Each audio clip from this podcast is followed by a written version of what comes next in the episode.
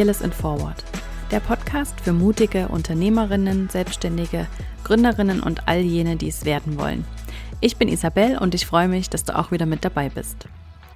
Es gibt so viele inspirierende Gründungsgeschichten da draußen, von denen wir alle etwas lernen können. Und wenn wir damit auch nur unser Bild etwas gerade rücken können, davon, wie Erfolg tatsächlich aussieht und wie viele verschiedene Wege eigentlich dorthin führen.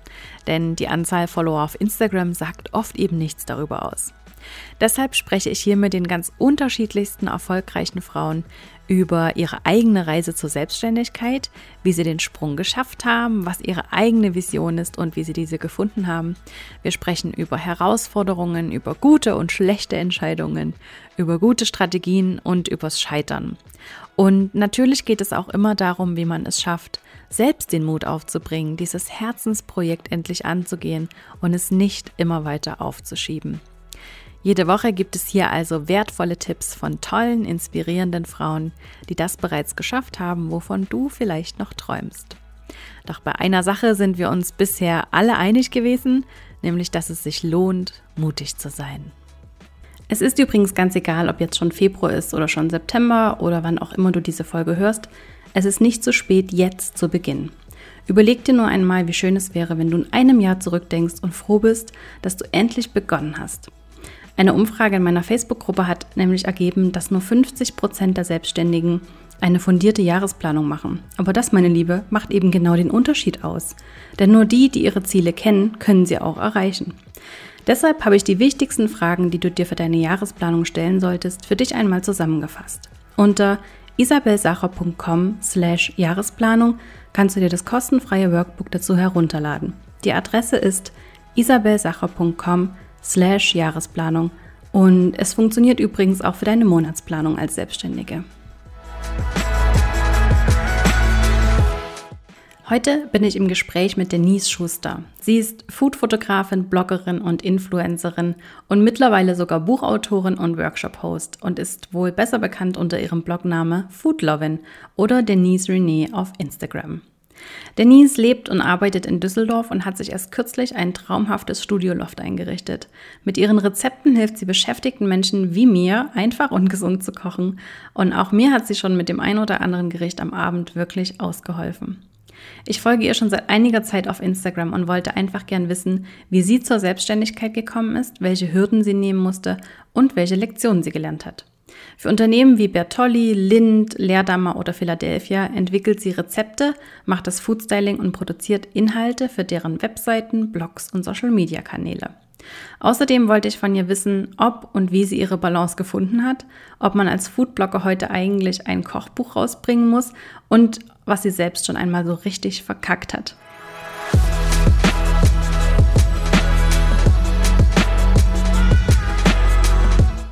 Auf deinem Blog oder auf deiner Webseite steht, dass du so grundsätzlich von der Unternehmensberatung zur Food-Fotografin, Workshop-Leiterin, Buchautorin geworden bist. Wie genau ist denn das passiert? Wie genau hast du da die Kurve gekriegt? Die Kurve gekriegt, das klingt gut. ähm, ich habe ähm, ja, nach dem Studium erstmal klassisch in der Unternehmensberatung angefangen ähm, weil das irgendwie damals so, das war, was ich unbedingt ausprobieren wollte. Ich hatte irgendwie einen sehr guten, äh, sehr guten Studienabschluss, zwei sehr gute Studienabschlüsse und ähm, dachte mir halt, ach komm, mach das einfach mal. Du kannst das, äh, du hast die Möglichkeit, probier das doch mal aus. Und ähm, habe das dann zwei Jahre gemacht, genau, zwei Jahre war ich in der Unternehmensberatung, bis ich dann festgestellt habe, nee, das ist es irgendwie doch nicht. Das ist jetzt nicht mein Ding. Und in mir war schon immer dieser Wunsch, mich selbstständig zu machen. Und dann habe mhm. ich da einfach nach zwei Jahren gesagt, okay, ich mache jetzt mal den Cut. Das war so kurz vor meinem 30. Geburtstag. Das war so ein bisschen meine Deadline, wo ich gesagt habe, ach komm, vor 30, du bist noch jung, du wachst jetzt diesen Schritt, du machst es jetzt einfach. Und habe dann so ein bisschen natürlich überlegt, habe mich sehr stark damit auseinandergesetzt, wo meine Stärken sind, wo meine Fähigkeiten sind. Also habe mich wirklich sehr viel äh, mit meinen Eigenschaften, meinen Zielen beschäftigt. Und dann kristallisierte sich halt dieser Weg heraus, dass ich ähm, in die Richtung Foodfotografie und äh, Foodblog gehen möchte. Mhm. Hast du da irgendwelche ähm, jemanden an der Seite gehabt, der das mit dir bearbeitet hat? Oder hast du ein Buch gelesen, was dich da auf den Weg gebracht hat? Oder wie bist du dazu gekommen, dich so mit dir auseinander, dich mit dir selbst auseinanderzusetzen? Das war jetzt vor etwa sechs Jahren da war so das Thema Coaches und so noch nicht so verbreitet. Also ich hatte tatsächlich, ähm, ich glaube, so ein, zwei Coaching-Sessions mit einer äh, Coach, mit einem Coach aus Düsseldorf, aber es war damals nicht das Richtige für mich. Ob es jetzt an dem Coach lag oder ob ich noch nicht so weit war, kann ich jetzt gar nicht sagen. Aber so generell dieses Thema, dass man sich coachen lässt und Unterstützung holt, war da irgendwie noch nicht so verbreitet. Das heißt, ich habe im Grunde recherchiert, wie man das selber macht.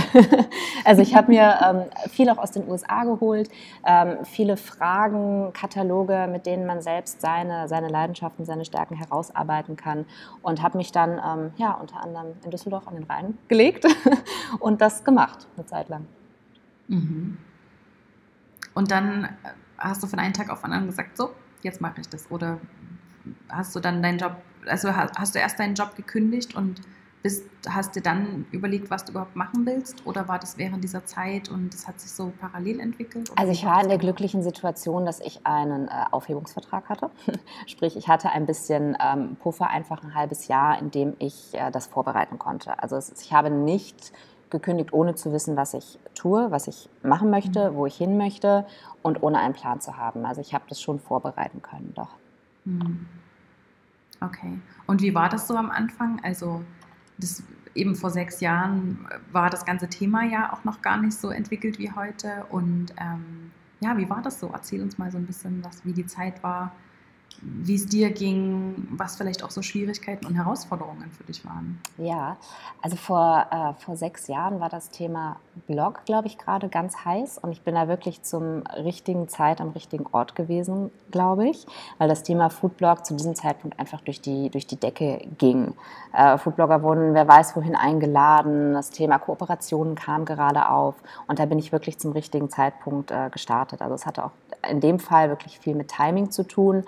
Ähm, es hatte aber auch was mit, ähm, ja, mit meiner Ausbildung und mit meinem Netzwerk zu tun. Ich ähm, habe schon meine Bachelorarbeit, 2009 ist das, oh mein Gott, habe ich über Blogs geschrieben. Also ich habe mich mit dem mhm. Thema Bloggen wirklich schon sehr, sehr lange befasst, ähm, kannte da so ein bisschen, kannte die Szene ein bisschen, äh, wusste, was man, was man machen muss, wusste natürlich aber auch ganz vieles nicht und musste mir erst ganz viel beibringen.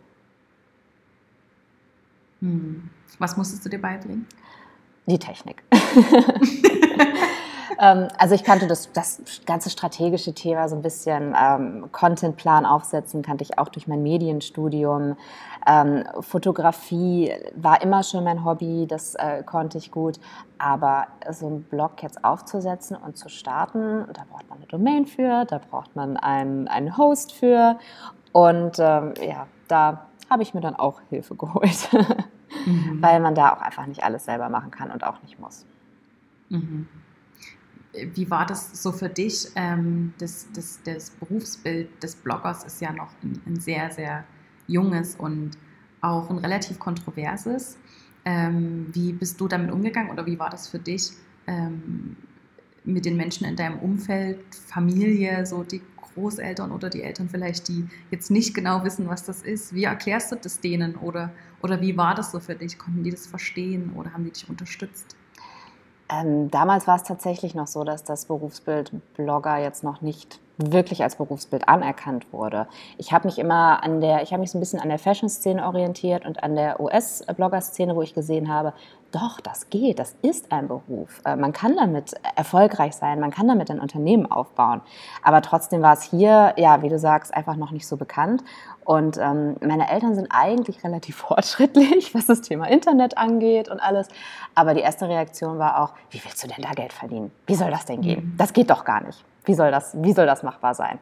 Und ähm, ich muss ja heute vielen Menschen noch erklären, was ich mache und wie das funktioniert. Also ich bekomme selbst heute noch die Frage, und damit kann man wirklich Geld verdienen.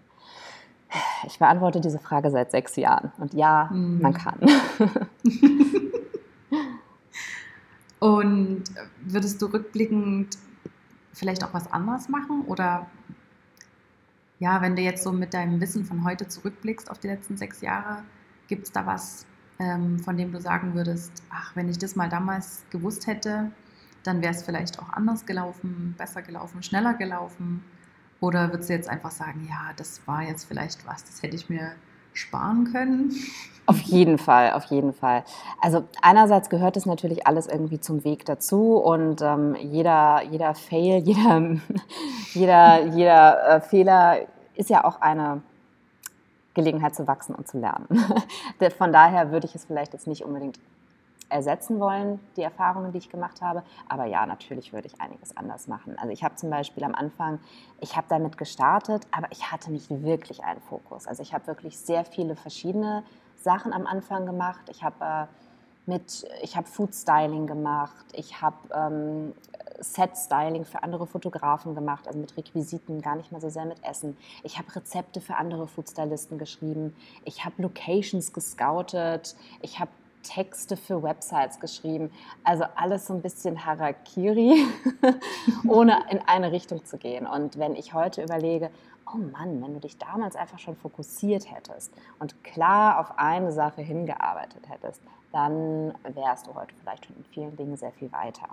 Aber wie mhm. gesagt, es sind Erfahrungen, die habe ich gemacht und das ist auch so. Mhm. Und wie findet man seinen Fokus? Was meinst du? Also ich habe es durch meine Erfahrung gefunden. Deswegen finde ich es eigentlich sehr schwierig zu sagen, ähm, man startet von Anfang an mit einem ganz, ganz klaren äh, Fokus. Also ich glaube, dass man, dass einem dabei wirklich Hilfe oder die Gespräche mit anderen weiterhelfen. Ob es jetzt ein Coach ist, ähm, ob es jemand ist, der vielleicht schon an dem Punkt ist, an dem man gerne kommen möchte. Aber diese Gespräche von, von Menschen, die da Erfahrungen haben, die können, können einem wirklich sehr weiterhelfen, weil ansonsten hat man irgendwann so seine, ja, seine Brille auf, man ist in seiner Bubble und ähm, sieht die Möglichkeiten und die Wege vielleicht gar nicht. Hm, oder auch viel auszuprobieren oder so, was ja wie dein Weg war. Ja. Einfach ganz vieles auszutesten und auszuprobieren und so eben rauszufinden das gefällt mir oder das finde ich. Ja, genau. Irgendwann, irgendwann kommt es dann. Und es verändert sich ja auch mit der Zeit. Also am Anfang, ich fand das immer alles, ähm, meistens immer alles super, was ich gemacht habe. Ich bin da total drin aufgegangen. Aber habe dann halt nach einer Zeit gemerkt, das ist es nicht langfristig für die nächsten fünf bis zehn Jahre. Und dann habe ich mir halt überlegt, was ist es dann vielleicht dann? In welche Richtung möchtest du mehr gehen? Was möchtest du vielleicht nicht mehr machen? Hm. Und worauf fokussierst du dich heute vor allem? Äh, heute fokussiere ich mich ganz stark auf die Foodfotografie, weil das wirklich meine, ja, meine Stärke und meine Leidenschaft ist. Das ist etwas, da bin ich wirklich gut drin, da habe ich meinen eigenen Stil drin ähm, weiterentwickelt, lerne auch gerne weiterhin dazu. Ähm, und es macht mir einfach am meisten Spaß von all den Dingen, die ich mhm. tue. Also deswegen ist Foodfotografie momentan der Fokus. Ich habe ja jetzt auch in Düsseldorf äh, seit kurzem ein neues großes äh, Loft-Fotostudio, mhm. in dem ich auch ja, in dem ich auch äh, Workshops halten kann, in dem ich größere Produktionen machen kann. Also ist da für die nächsten Jahre jetzt erstmal mein Fokus. Sehr, sehr cool.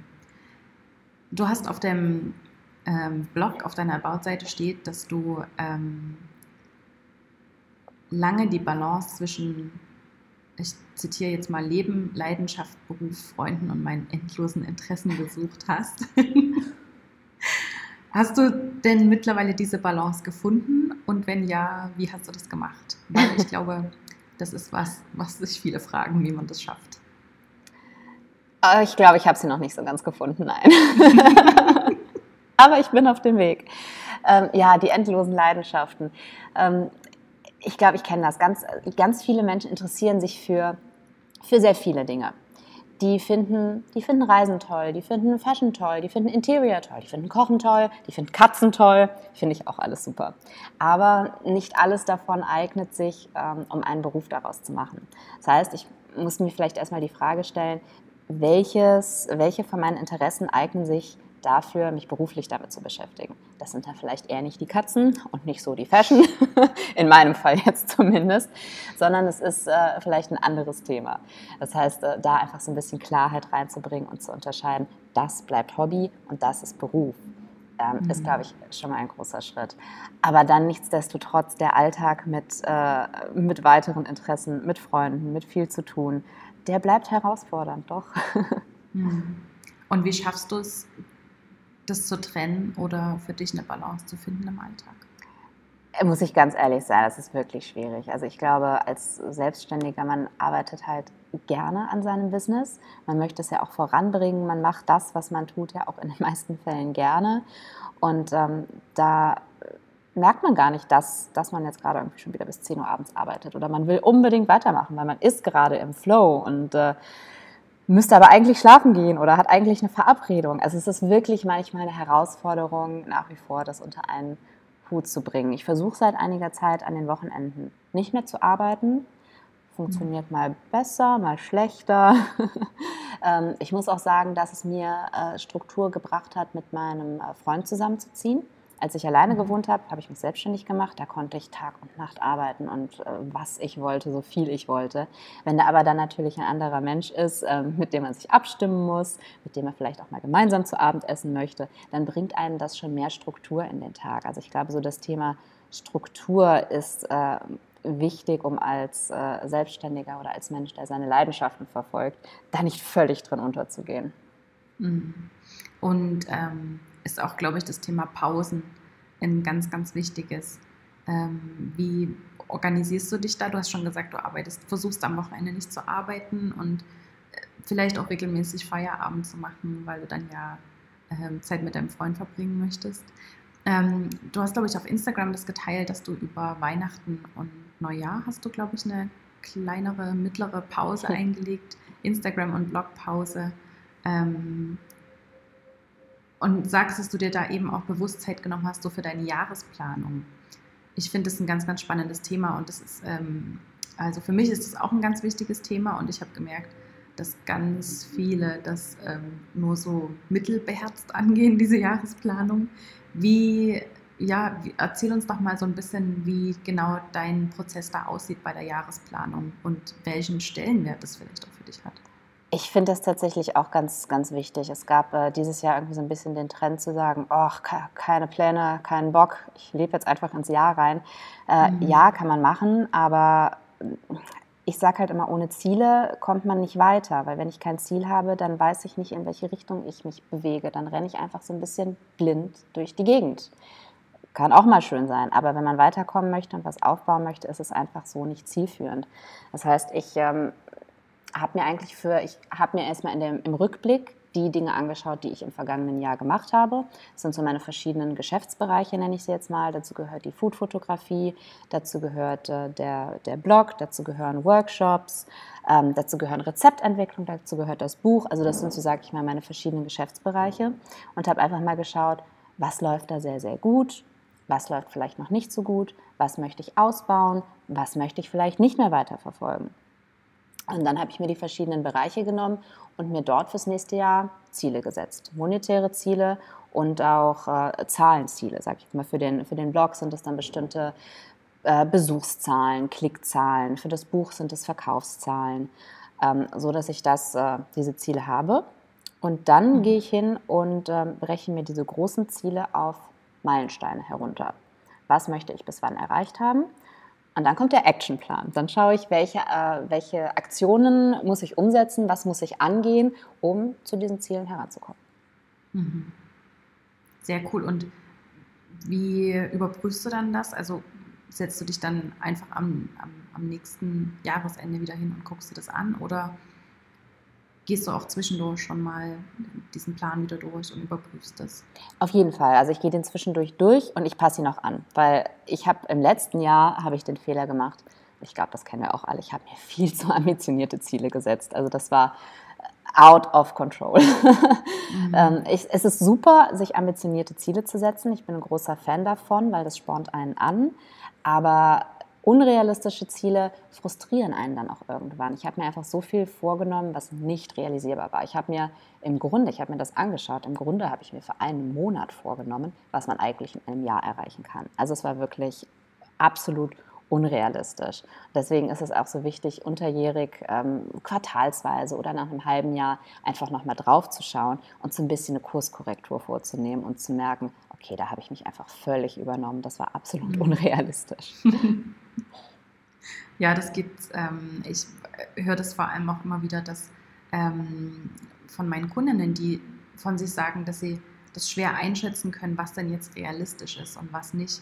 Und ähm, ich sage dann immer, ja, wenn es sich ähm, aufregend, positiv aufregend anfühlt, dann ist es gut. Aber wenn es sich eben wirklich ähm, negativ aufregend anfühlt und sich schon nach Panik anfühlt, dann ist es vielleicht zu groß und unrealistisch für einen selbst. Also unrealistisch ist ja auch, glaube ich, gar nicht absolut, sondern auch individuell für jeden unterschiedlich. Ja, und, absolut, ähm, ja. Von so vielen Faktoren abhängig, dass man das so gar nicht sagen kann. Aber ich denke, das ist ein guter Gradmesser, wenn man so in sich reinhört und sich fragt, fühlt sich das gut an, fühlt sich das positiv an oder ist die Angst negativ, die ich da verspüre? Das ist ein schöner Tipp. Den werde ich mitnehmen. das finde ich wirklich einen sehr, sehr schönen Tipp. Weil wenn sich das, also wenn ich mir jetzt meine Ziele fürs Jahresende angucke, das ist wirklich so, ja, da kribbelt's, das ist so hm, mhm. aufregend. Ähm, genau. Wenn sich das Ganze nach Überforderung anfühlt und oh mein Gott, oh mein Gott, oh mein Gott, ich weiß nicht mehr, dann ist es falsch. Ähm, Finde ich genau. absolut super. Und ich finde auch ein Faktor, der, ähm, den viele einfach nicht einschätzen können, ist nicht nur das, was ist realistisch, sondern den Faktor Zeit. Oh mein Gott, wir unterschätzen alle den Faktor Zeit so ja. enorm. das geht mir genau gleich und ich ähm, kenne sehr, sehr viele, denen es genau gleich geht, ja. die ihre eigene Zeit einfach komplett überschätzen. Ähm, das Gefühl haben, sie können in einem Tag, wer weiß wie viel schaffen. Und diese Tage gibt es mit Sicherheit. Es gibt diese super produktiven Tage, in denen man das Gefühl hat, man schafft so viel wie sonst in vier Wochen nicht. Aber die hat man halt nicht jeden Tag. Ja. Und damit kann man einfach nicht rechnen. Ja. Ja. Es gibt so dieses schöne Zitat, ich weiß gar nicht mehr, von wem das äh, ist, das kursiert auch gerne mal auf Instagram. Äh, die Menschen unterschätzen, was sie in einem Jahr, äh, überschätzen, was sie in einem Jahr schaffen können und unterschätzen, was sie in äh, fünf bis zehn Jahren schaffen können. Mhm. Und äh, das ist eigentlich wahr. Und das, dieser, dieser Spruch hat mich eigentlich auch inspiriert, dieses Jahr ähm, einfach mal zurückzublicken. Was habe ich in fünf Jahren geschafft? Was habe ich in zehn Jahren geschafft? Und wenn man sich das vor Augen führt, dann denkt man echt so, wow, okay, krass. Also das ist noch so ein ganz, äh, finde ich eigentlich ein sehr spannendes Tool zur Re Selbstreflexion, äh, sich das mal vor Augen zu führen. Das war wirklich äh, sehr irre und augenöffnend. Und dann zu überlegen, okay, das waren die letzten fünf bis zehn Jahre, wie sollen denn die nächsten fünf bis zehn Jahre werden? Hm. Gibt einem ja auch ein gutes ähm, Selbstwertgefühl wieder zurück, ähm, mal zu reflektieren, was man überhaupt schon alles geschafft hat. Ja. Und ja, wir, wir tendieren so dazu, das zu vergessen im Alltag. Absolut. und gucken immer nur nach vorne, was noch vor uns liegt. Oder nach links und rechts, was die anderen haben. fehlt und vergessen. Genau, das ist dann nochmal ein anderes Thema, aber das stimmt auch, ja. Und vergessen so, äh, was wir eigentlich schon können und was wir eigentlich schon gelernt haben. Ja. Du hast ein Buch geschrieben. Auch das, ja. Sehr, sehr cool, wirklich. Ähm, gratuliere erstmal dazu, Danke. weil das ist ähm, an sich schon eine Leistung, vor der man den Hut ziehen muss. Mm, das ist jetzt vielleicht so ein bisschen eine ketzerische Frage. Ist das was, was man als Food-Blogger, sage ich jetzt mal bewusst, ähm, machen muss? Gehört das so zum, zum Portfolio? Oder was waren so deine eigenen Intentionen, das zu machen? Das ist ein ganz spannender Punkt, den du da ansprichst. Ähm, mittlerweile gehört es ja fast wirklich zum guten Ton eines äh, mehr oder weniger erfolgreichen Foodbloggers, ein Buch zu schreiben. Ähm, ich, äh, ja, ich bin da immer so ein bisschen zwiegespalten. Es ist natürlich toll, diese Möglichkeiten, die sich ergeben, aber es gab eine Zeit, so vor zwei Jahren etwa, da hat das Ganze einfach überhand genommen. So dieses Thema Bloggerbücher, da wurde der Buchmarkt wirklich mit Bloggerbüchern überflutet, sag ich mal. Und äh, viele haben einfach keine, keine Qualität geboten. Also es waren dann irgendwie Bücher, die innerhalb von zwei oder drei Monaten aus dem, äh, aus dem Boden gestampft wurden, wo einfach nur Blogbeiträge recycelt wurden, äh, abgedruckt wurden und äh, veröffentlicht wurden. Das fand ich jetzt nicht unbedingt äh, das positive Beispiel. Und das wollte ich eben auch nie äh, erreichen, sondern ich habe immer gesagt, ich möchte nicht auf Teufel komm raus ein Buch schreiben, unbedingt, um dieses Buch zu haben. Es gibt Menschen, für die ist das das größte Ziel, das sie unbedingt erreichen wollen. Und das ist auch gut. Aber das war es jetzt für mich nicht unbedingt. Ich wollte eigentlich so lange warten, bis ich genau das Thema gefunden hatte, das sich für mich richtig angefühlt hat. Und es war lange nicht da. Und dann kam es aber so Mitte, oh mein Gott, vorletzten Jahres, oh, ja, Mitte vorletzten Jahres, äh, hat sich das dann so langsam rauskristallisiert, dass ich ein Buch über gesunde Ernährung für Menschen, die viel beschäftigt sind, schreiben möchte. Weil das waren die Herausforderungen, die ich auch selber in meinem Leben gemerkt habe. Und so habe ich halt dann langsam mein Thema gefunden und mir gedacht, ja, darüber könnte ich, könnte ich doch jetzt mal wirklich ein Buch schreiben. Und ich habe Gott sei Dank einen Verlag gefunden, der auch gar kein Bloggerbuch unbedingt schreiben wollte, sondern einfach ein gutes Buch mit mir machen wollte. Deswegen mhm. setze ich meinem Buch auch eigentlich nicht diesen Stempel Bloggerbuch auf. Sehr, sehr cool. Und vor allem sind auch wirklich extrem tolle Rezepte drin. Ähm, ich kann mich absolut damit identifizieren. Perfekt, du bist doch absolut die Zielgruppe. absolut, wirklich. Es ist wirklich, ähm, wenn mein Mann nach Hause kommt, wenn Ron nach Hause kommt, dann ist, dann ist es meistens so halb um sechs und wir überlegen, hey, shit, was essen wir heute? Kenne. Und dann, äh, ja, genau, dann sind einfach die Rezepte von dir einfach super hilfreich, weil sie wirklich einfach sind und so gut. Deswegen. Ja, ja ähm, entschuldige meine Frage. Ich, das ist einfach, ähm, ja, man fragt sich eben schon, wie das dazu kommt. Und ich meine, ein Buch zu schreiben, das ist halt nichts, was man, oder im Normalfall, wenn man es gut macht, halt nichts, was man einfach mal so macht. Das ist wirklich eine Riesenaufgabe. Deswegen ähm, wollte ich das gern wissen und wie da bei dir so der Prozess war. Wie lange hast du dann dafür gebraucht? Also wie lange hat es dann gedauert von der Idee, bis es dann tatsächlich im Buchladen stand? Und wir sind wieder beim Thema Zeit unterschätzen. Es hat wirklich lange gedauert. Also ich glaube, ich habe angefangen, ähm, den Verlag zu kontaktieren, wie gesagt, im Sommer vorletzten Jahres. Dann waren wir äh, Ende 2018 so weit, dass wir gesagt haben, das ist das Konzept, das machen wir. Und dann habe ich Anfang 2019 mit der Umsetzung begonnen und Ende 2019 kam es raus, also gut ein Jahr. Mhm. Und ja, ich habe also, die Zeit vollkommen unterschätzt. Ich habe mir natürlich, ich habe mir wirklich einen ganz detaillierten Plan gemacht mit Wochenplänen, wann möchte ich was fotografieren, wann möchte ich welches Kapitel schreiben. Und ich glaube, ich habe doppelt so lange gebraucht. Spannend, ja. Ja, ich kann mir das gut vorstellen, ähm, dass man auch da das gut äh, überschätzen kann ja. oder unterschätzen kann. Ja. Ähm, deine Rezepte sind ja wirklich sehr, sehr cool. Also ich kann es gar nicht gut beschreiben, weil ich bin, kenne mich auch damit nicht sehr gut aus. Für mich muss ein Rezept einfach einfach sein, ein bisschen hübsch aussehen und vor allem gut schmecken. Mhm. Und deine sind irgendwie alles. Und eben auch in, mit sehr, sehr coolen Kombinationen. Und ich frage mich dann, woher kommt diese Inspiration dafür? Also woher holst du dir deine Inspiration für deine Rezepte? Und vor allem eben auch so, ja, für deine Bilder und für deine, und für deine Inszenierungen? Die sind eigentlich immer da. Also die Rezeptideen sind fast immer da. Die gehen mir eigentlich nie aus.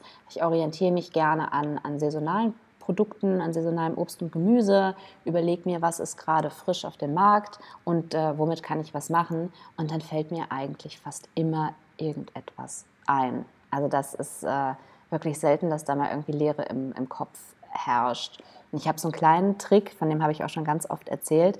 Das ist ein Buch, das heißt der Geschmacksthesaurus.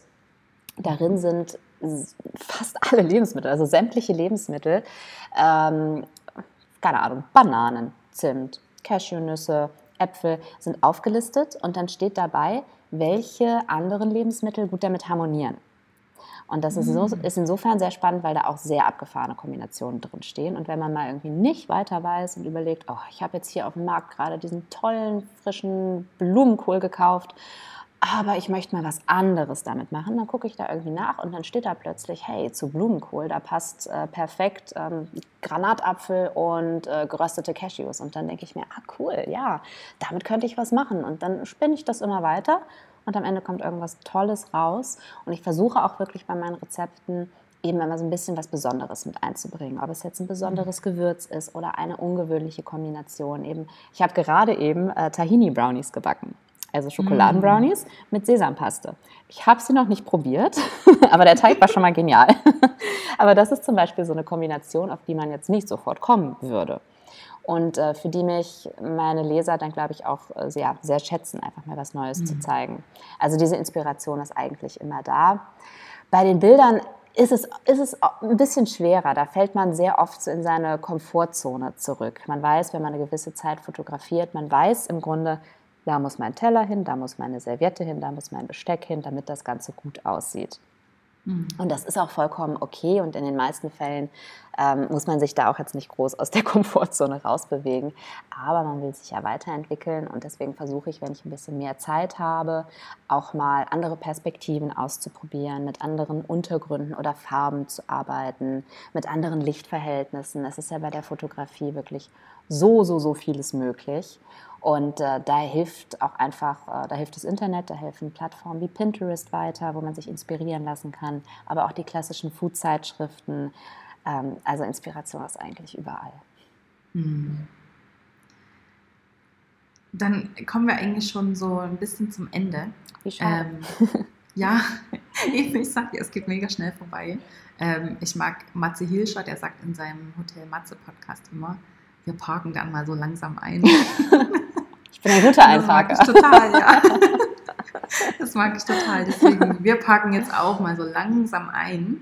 Aber ähm, was mich noch total interessieren würde, wäre, ähm, ja, ob es was gibt, was du schon mal so richtig verkackt hast, ähm, ob es was gibt, womit du selber gescheitert bist oder was für dich ein Scheitern war im weitesten Sinne. Ähm, einfach aus dem Grund, weil ich eben, ich hab, wir haben das im Vorgespräch schon kurz gesagt, dass wir reden einfach viel zu wenig über Scheitern und über die Dinge, die wir verkacken. Wir zeigen gern mit dem Finger auf die Dinge, die wir gut machen, aber halt und verstecken so ein bisschen die Dinge, die wir nicht so gut gemacht haben. Ja, gibt es was, was du schon mal so richtig verkackt hast? Ich muss sagen, so, so richtig verkackt, so richtig in den Sand gesetzt, das blieb mir bisher eigentlich erspart. Aber wenn ich mal so zurückblicke, ich habe äh, ein Studium abgebrochen. Also ich wusste lange Zeit eigentlich gar nicht, wohin mit mir nach der Schule, weil einem da ja auch nicht so wirklich weitergeholfen wird. Ähm, also ich habe nach der Schule erstmal, ja, ich glaube so zweieinhalb Jahre irgendwie so durch die Gegend herumstudiert, äh, irgendwas ausprobiert und äh, ja, wirklich kein, kein Ziel gehabt und das Ganze dann abgebrochen und dann eigentlich erst angefangen, mein eigentliches Studium Medienmanagement aufzunehmen und mich so in diese Richtung Medien, Online-Welt zu bewegen. Also ein abgebrochenes Studium habe ich vorzuweisen auf dieser Liste. Und ja, ich glaube so, dass äh, die Unternehmensberatung habe ich eigentlich auch ziemlich verkackt. Also da war ich auch einfach nicht gut.